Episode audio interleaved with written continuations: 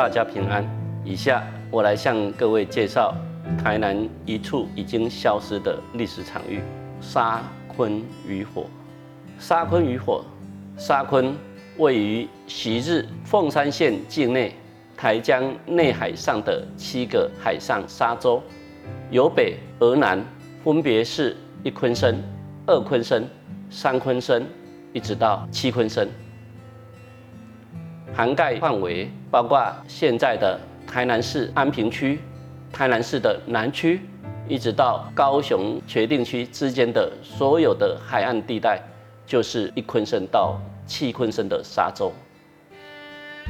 当时从安平镇以南的这些一昆生到七昆生的所有沙洲，明正时期以及后来的清朝时期，都划归在凤山县。所管辖，而不是台湾县所管辖。沙昆渔火的沙昆指的就是沙洲。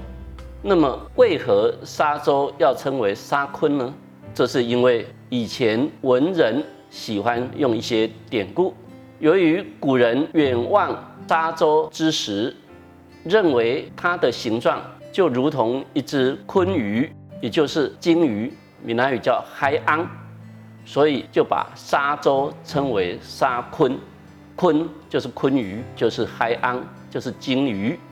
更正确的讲，古人远望沙洲之时，认为它的形状就如同一只鲲鱼、鲸鱼的身体浮在海面上，所以就把沙洲称为鲲身，就是指鲲鱼的身体、鲸鱼的身体。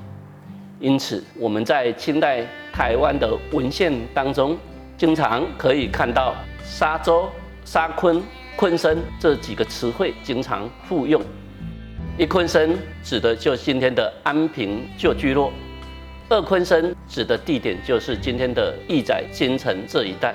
所以义载金城建好之后，就直接成为二昆生炮台。以往二昆生周遭全部都是余温。他要跟附近的聚落往来，必须要靠竹筏来撑渡。自从五旗四地重划实施之后，这些渔温大多填成陆地。在民国六十八年兴建了安义桥之后，二昆生的地理已经名存实亡，因为台南市区已经辟建好几条马路，可以直通滨海的一载金城二昆生。所以它再也不是海上的昆生了。三昆生指的是今天的渔光岛聚落。早期沿海渔民会将三昆生作为冬季捕鱼的休憩场所，以及避风的一个临时地方。一直到清朝晚年光绪年间，才有来自高雄市茄定区白沙仑的居民。还有下茄定的居民，以及湾里的一些居民，包括仁德区大甲的一些居民，以及最南从高雄市的紫关这些渔民，都在这个地方呢搭起了临时的公寮，在这边捕鱼。后来慢慢的在这边呢从事耕种、养殖，在这边呢落地生根。一坤生、二坤生以及三坤生，全部属于今天的台南市。安平区四坤生的位置位在龙岗里，它是属于台南市的南区。四坤生也称为下坤生，一坤生一直到四坤生所在的位置比较确定，而且学界也比较没有争议。但是五坤生、六坤生、七坤生的说法就不太一致。有人认为五坤生就是今天美军海水浴场的旧址，六坤生呢就是今天的洗漱。七坤生则是位在湾里，不过也有人主张五坤生是在今天的洗树，六坤生在湾里，七坤生呢则是位在高雄市的茄定区的白沙仑。接着我们来看看清朝官员或者是诗人对于沙昆渔火情景的描述。首先是台湾厦门兵备道高孔乾曾经写了一首诗，诗的前两句他是这样写。海岸沙如雪，渔灯夜若星。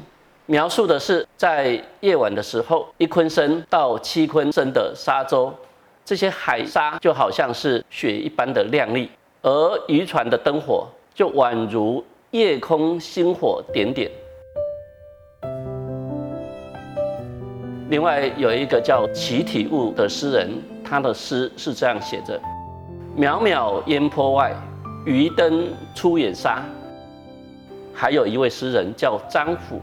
他的诗这样写：无数渔舟连海岸，几家烟火出江间。